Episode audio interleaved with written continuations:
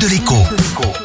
Bonjour à tous. Vendredi prochain, c'est le Black Friday, autrement dit en bon français, le vendredi noir. Avouez qu'il est difficile d'y échapper tellement il fait sa pub absolument partout. Rappelons le principe de cette fête commerciale qui nous vient des États-Unis.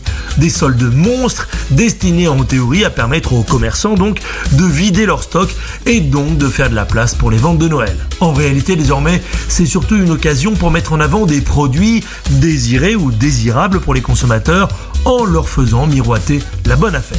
Et c'est là que j'interviens. Ce n'est pas parce que l'on vous dit que c'est une bonne affaire que c'est vraiment une bonne affaire. Les 50% de réduction, voire les 70 ou 80%, sont-ils bien réels ou est-ce bidon? Je ne peux donc que vous conseiller de réfléchir à deux fois, voire même une fois de plus encore, avant de craquer et de réaliser un achat à l'occasion du Black Friday, même si un compteur infernal affirme qu'il ne vous reste que quelques minutes pour acheter. Quant à l'autre conseil, eh bien, vous le connaissez déjà, mais il mérite d'être répété plein de fois et une fois de plus à cette occasion.